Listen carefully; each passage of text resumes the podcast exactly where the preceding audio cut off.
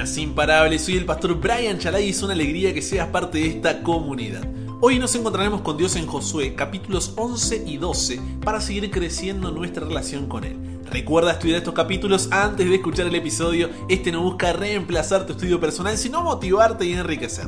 Con eso dicho, ahora sí, conversemos. ¿Qué verdad aprendemos sobre cómo es Dios y su dirección para nuestra vida? Padre, gracias porque podemos juntos apoyarnos en este crecimiento espiritual, en conocerte más, en confiar más en ti y en ir construyendo esa relación con paciencia a largo plazo y perseverancia a corto plazo. Ahora Dios, hay veces que las cosas se complican. Cuando hay pequeños detalles que no entendemos, hay situaciones que nos son confusas y una de esas es los relatos de guerras y matanzas que hay en la Biblia. ¿Cómo podemos hacer compatible tu amor con tanta muerte, tanta sangre? Realmente, ¿cómo, ¿cómo, es eso? Dios, ayúdanos hoy, por favor, a poder comprenderlo en tu palabra y que tu Espíritu Santo nos pueda dar la respuesta para seguir cada día más cerca tuyo. En el nombre de Jesús oramos. Amén. Muchas veces se ha intentado definir a Dios como un Dios, a ver, dictador, autoritario, con sed de sangre y falto de misericordia. Los relatos de matanzas, guerras y destrucción que encontramos en la Biblia con frecuencia mmm, nos hacen dudar acerca del carácter de Dios.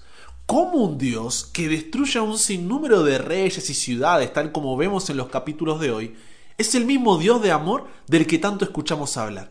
¿No hay acaso una contradicción allí? ¿Qué clase de amor es ese?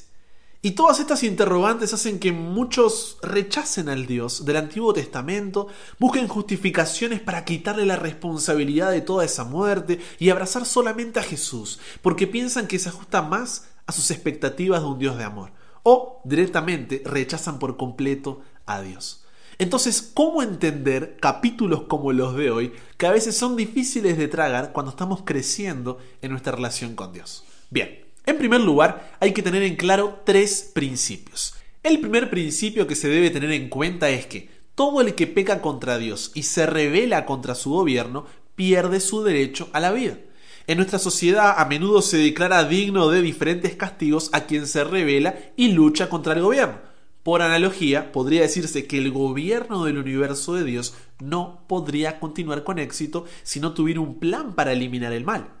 El universo ideal no puede tolerar, y mucho menos, fomentar la rebelión en contra de la ley, ya que Dios es santo. Eso significa que, por naturaleza, no puede convivir con el pecado, así como el fuego y el agua tampoco pueden convivir. Por eso Romanos, capítulo 6, versículo 23, dice que la paga del pecado es cuál? La muerte. Ahora, el segundo principio es que, aunque debe eliminarse la rebelión, Dios no disfruta de la destrucción de los malos. Si bien Dios actúa con justicia porque Él es soberano, es gobernante del universo, vemos que ésta no se separa de su amor, de su misericordia, al dar oportunidad de arrepentimiento antes de ejecutar su juicio sobre el pecado. Razón por la que, segunda de Pedro capítulo 3 versículo 9 que dice, el Señor no retarda su promesa según algunos la tienen por tardanza sino que es paciente para con nosotros, no queriendo que ninguno perezca, sino que todos procedan al arrepentimiento. El tercer principio es que, aunque el gobernante del universo demuestra misericordia y da tiempo al ser humano para que se arrepienta de su rebelión, finalmente debe llegar el día del ajuste de cuentas. Si el tiempo de gracia se extendiera indefinidamente, piensa conmigo, tendríamos sencillamente una tregua sin fin con la rebelión y la iniquidad, lo que equivaldría a rendirse ante el pecado. Y quien determina el fin de ese tiempo de gracia y el tiempo de la ejecución de sus juicios, ¿quién es? Es el propio Dios. ¿Por qué Dios y no nosotros? Porque Él es el que tiene conocimiento completo para determinarlo justamente. De ahí que Habacuc, capítulo 1, versículo 13, expresa: Tú no soportas la maldad ni aceptas el pecado. Entonces, a partir de estos tres principios, antes de ver a Dios como un Dios dictador, autoritario, con sed de sangre y falto de misericordia, debemos responder a dos preguntas correlativas. La primera, ¿las personas destruidas en el relato eran rebeldes al gobierno de Dios? Esto demostrará que la destrucción fue por justicia divina. Si la respuesta es positiva, pasamos a la segunda. ¿Las personas destruidas tuvieron un tiempo para arrepentirse. Esto demostrará que la justicia divina no se separa de su misericordia y amor. ¿Ok? Vamos a responderlas entonces. Primero, ¿las personas destruidas eran rebeldes al gobierno de Dios? La historia de los pueblos que habitaban la costa oriental del Mediterráneo contra los que el pueblo de Israel se enfrentó eran los más corruptos y depravados. Levítico capítulo 18 nos cuenta un poco de la inmoralidad y perversión de todos estos pueblos, donde, por dar un ejemplo, el incesto, las relaciones sexuales entre familiares, la pedofilia, relaciones sexuales con niños, la homosexualidad, relaciones sexuales con personas del mismo sexo, la zoofilia, relaciones sexuales con animales y hasta el sacrificio de niños por medio de fuego, eran algo de todos los días. Entonces, podemos responder a la pregunta de ¿Las personas destruidas eran rebeldes al gobierno de Dios? Con un rotundo sí. ¿Por qué? Porque son contrarias sus acciones a lo que la ley de Dios establece. Segunda pregunta entonces. Las personas destruidas, a pesar de su maldad, su pecado y demás, ¿tuvieron un tiempo para arrepentirse o Dios fue y ¡pa! los mató? Deuteronomio, capítulo 20, cuando se dan las leyes de la guerra, nos muestra claramente la respuesta a esta pregunta. Por eso esos capítulos del Pentateuco, los primeros cinco libros de la Biblia que a veces parecen densos y tediosos sin motivo alguno, son importantes para comprender todo lo que sucede después. Deuteronomio 20 hace una diferencia entre las naciones que todavía podían ser perdonadas y aquellas que habían tomado una decisión definitiva en contra de la voluntad de Dios, cuya conciencia estaba cauterizada porque habían alcanzado el colmo de su pecado, el máximo grado, el punto donde ya no había retorno. Veámosla. Deuteronomio, capítulo 20, versículos 10 al 15, dice así. Cuando te acerques a una ciudad para combatirla, le intimarás la paz. Y si respondiere paz y te abriere, todo el pueblo que en ella fuere hallado te será tributario y te servirá. Mas si no hiciere paz contigo y emprendiere guerra contigo, entonces la sitiarás. Luego que Jehová tu Dios la entregue en tu mano, herirás a todo varón suyo a filo de espada Solamente las mujeres y los niños y los animales y todo lo que haya en la ciudad, todo su botín tomarás para ti, y comerás del botín de tus enemigos, los cuales Jehová tu Dios te entregó. Entonces, fíjate, aquí vemos cómo esas ciudades primero tenían la invitación a qué? A arrepentirse y volverse a Dios. Por otro lado, si continuamos leyendo Deuteronomio capítulo 20 versículos 16 al 18, dice que de las ciudades de estos pueblos que Jehová tu Dios te da por heredad, ninguna persona dejarás con vida, sino que los destruirás completamente. Al Eteo, al Amorreo, al Cananeo, al Fereceo, al Ebeo y al Jebuseo, como Jehová tu Dios te ha mandado, para que no os enseñen a hacer según todas sus abominaciones que ellos han hecho para sus dioses y pequéis contra Jehová vuestro Dios. ¿Por qué es diferente con ellos? ¿Por qué, por un lado, Dios dice, ah, unas naciones pueden intimarlas a la paz, darles la oportunidad, y a estas otras no? Porque ellos también tuvieron su oportunidad de arrepentirse, pero no lo hicieron. ¿Cómo sabes, Brian, que tuvieron la oportunidad de arrepentirse? ¿Estás inventando para intentar justificar? No, la propia Biblia lo dice. Vamos a Génesis capítulo 15.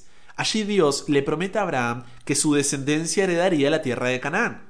Ahora, ¿por qué no cumplió esta promesa de inmediato o a lo sumo en el corto plazo? Pasaron siglos hasta que se cumpla. Génesis capítulo 15, versículo 16 dice, en la cuarta generación volverán acá. ¿Por qué? Préstame tus oídos. Porque aún no ha llegado a su colmo, a su grado máximo, la maldad del amorreo hasta aquí. Hablando de los amorreos como representantes de los pueblos de Canaán, ya que dentro de estos eran los más poderosos y dominantes por lo que Dios también les había concedido su tiempo. Pero estos no quisieron cambiar de parecer, sino que rechazaron continuamente a Dios y continuaron en su pecado. Como Dios en su omnisciencia, o sea, su conocimiento absoluto de pasado, presente y futuro, vio que nada se ganaría con extenderles más misericordia, ejecutó sus juicios. ¿Qué declaración más clara de la misericordia de Dios para con los pecadores y de la manera en que les da un tiempo de gracia que es? Me va siguiendo hasta aquí, sé que es mucho, sé que lo vamos procesando, pero es importante tener todas estas cosas en cuenta. Y tal vez tú dirás, bueno, está bien, puede que entienda eso. ¿Y, qué puedes decirme de aquellos que, en nuestra opinión, son inocentes? Especialmente los niños, ¿no? Siempre decimos, pero tantas mujeres, tantos niños que no tenían nada que ver y esto y lo otro. Mira, hay dos aspectos que quiero resaltar. Primero, La destrucción de los hijos junto con sus padres, en primer lugar, se justificaba porque la generación más joven seguiría exactamente el camino de todas las generaciones que habían estado antes que ellas, ya que la tendencia hacia la corrupción, la rebelión y la depravación estaban demasiado arraigadas en su naturaleza y los dominaban totalmente, así como había sucedido con sus padres. Destruir a los padres y dejar a la generación joven solo hubiera significado preservar la semilla de la corrupción. Esto es claro, por ejemplo, en el relato de Primera de Samuel capítulo 15, donde el rey Saúl no destruye a todos los amalecitas y, generaciones más tarde, en el libro de Esther, aparece Amán, un descendiente directo de Agag, rey de Amalek, que intenta exterminar a todo el pueblo y Dios interviene por medio de Mardoqueo y la reina Esther. Fíjate lo que sucede cuando nosotros nos ponemos a decirle a Dios cómo efectuar justicia, olvidándonos de que Él todo lo sabe, que todo lo ve y que nosotros no. Esto también lo vemos en Génesis 6, cuando Dios dice que todos sus pensamientos eran de continuo al mal. A pesar de esto, Dios les da 120 años de gracia para arrepentirse. Pero nada cambió, sino que todo lo contrario, por lo que cuando Dios actúa de esta forma, es el propio ser humano quien ha puesto fin a su oportunidad por su negativa a escuchar las súplicas del Espíritu Santo y no resta otra cosa sino el castigo. Nosotros no vamos a saber cuándo es exactamente eso, pero Dios sí lo sabe, porque todo lo sabe, pero a la vez es recto, es justo. Ahora, la destrucción de los hijos junto con sus padres en segundo lugar también se justificaba por lo que se conoce como responsabilidad colectiva. ¿Qué es esto? Veamos un ejemplo de tal responsabilidad colectiva en las relaciones entre las naciones. Se considera responsable a toda una nación por las palabras y los hechos de su embajador, ¿cierto? Bien, si éste insulta a otro pueblo o estado, se considera culpable al país que él representa hasta que se haga la reparación debida. ¿No es así?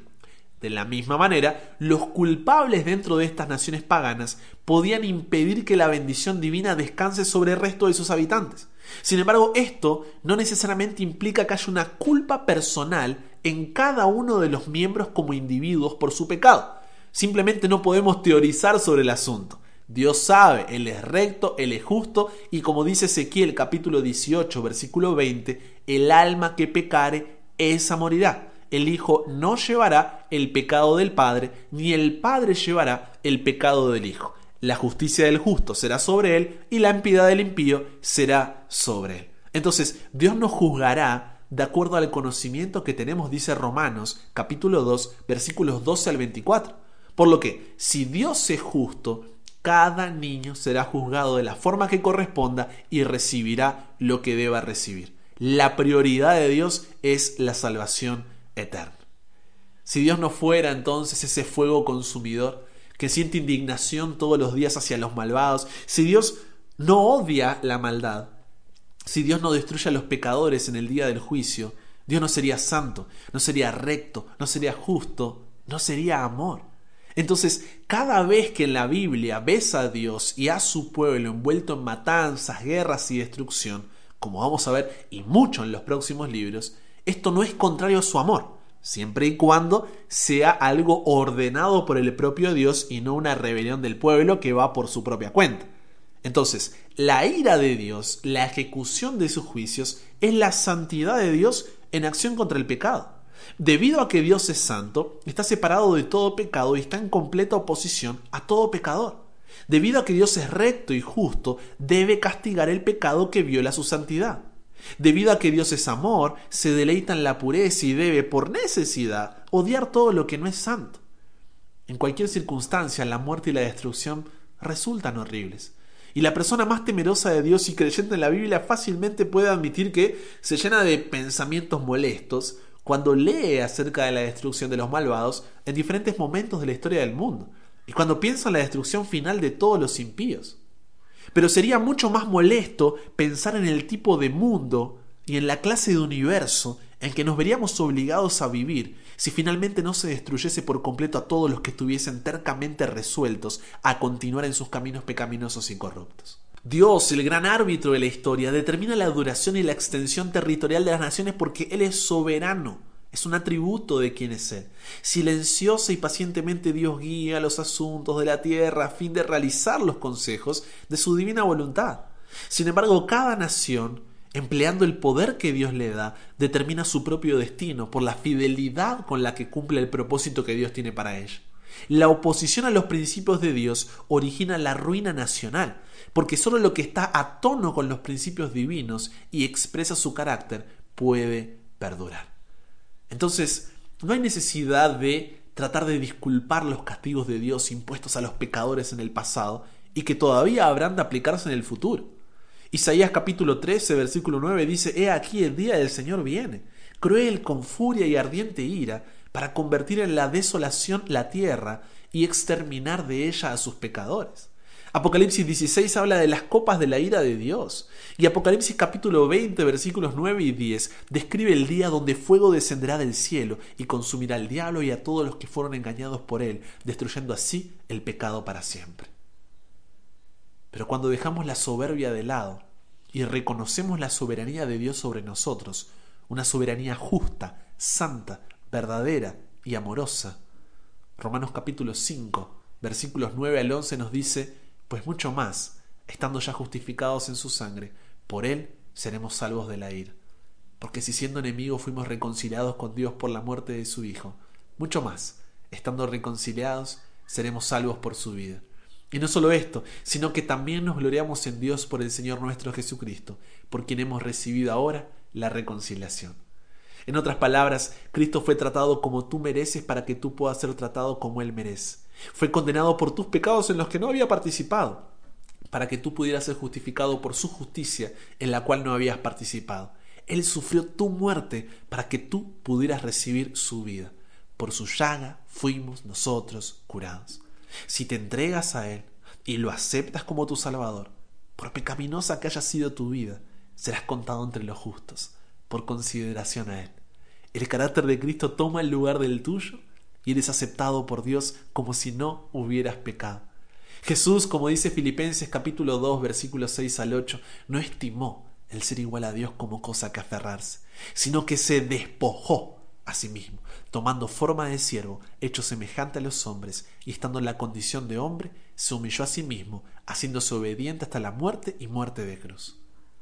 Esta salvación no es para que continuemos viviendo una vida de libertinaje, haciendo lo que nosotros queremos de forma soberbia en desobediencia a la voluntad divina, sino para una vida en santidad, porque nos reconciliamos con aquel que es santo, santo, santo. Ese es el mensaje del Evangelio. Entonces, Dios es amor. La sociedad falsamente ha definido el amor diciendo que amor es amor y la felicidad se encuentra en la ausencia de dolor y la presencia de placer en todas sus expresiones, haciendo que nuestros deseos no puedan ser oprimidos e intenta armonizar a Dios con esa definición, encajarlo dentro del molde del pensamiento actual. Hoy, más que nunca, ¿eh? con tantos falsos evangelios y maestros estando al alcance de la palma de la mano, debemos ser una generación que tenga cuidado y sea vigilante de no diluir el amor de Dios, ni sacarlo de su contexto. Porque hacer esto es como tener una dieta a base de caramelos. Puede ser agradable al gusto, pero nos deja espiritualmente desnutridos. Los relatos de matanzas, guerras y destrucción que encontramos en la Biblia no nos muestran una contradicción entre el Dios del Antiguo Testamento y el del Nuevo Testamento. No son contrarios a su amor. Al contrario, nos dan una definición completa del mismo, ya que nos muestran que no podemos separar el amor de Dios de su justicia, santidad, singularidad, soberanía, supremacía, inmutabilidad, omnisciencia, rectitud, fidelidad, bondad, paciencia y misericordia. Porque si lo despojamos de todo esto, en lugar de ser nosotros a imagen y semejanza de Dios, estaremos haciéndonos un Dios a nuestra propia imagen y semejanza y esto, esto se llama idolatría. Cristo está regresando y hará nuevas todas las cosas. Entonces, cierro con la invitación que hace el apóstol Pedro en segunda de Pedro capítulo 3, versículos 10 al 15 cuando dice, el día del Señor vendrá como ladrón en la noche, porque el tiempo de gracia se acabará, así como se acabó con aquellas naciones. Entonces los cielos pasarán con gran estruendo, los elementos ardiendo serán deshechos, y la tierra y las obras que en ella hay serán quemadas. Puesto que todas estas cosas han de ser deshechas, ¿cómo no debéis vosotros andar en santa y piadosa manera de vivir, en obediencia, esperando y apresurándoos para la venida del día de Dios, en el cual los cielos, encendiéndose, serán deshechos, y los elementos siendo quemados, se fundirán. Pero nosotros esperamos, según sus promesas, cielos nuevos y tierra nueva, en las cuales mora la justicia, donde todo será justo y bueno. Por eso, amados, estando en espera de estas cosas, buscad con diligencia ser hallados por Él sin mancha e irreprochables en paz, sin pecado. Y tened entendido que la paciencia de nuestro Señor es para salvación. Conversamos con Dios sobre esto.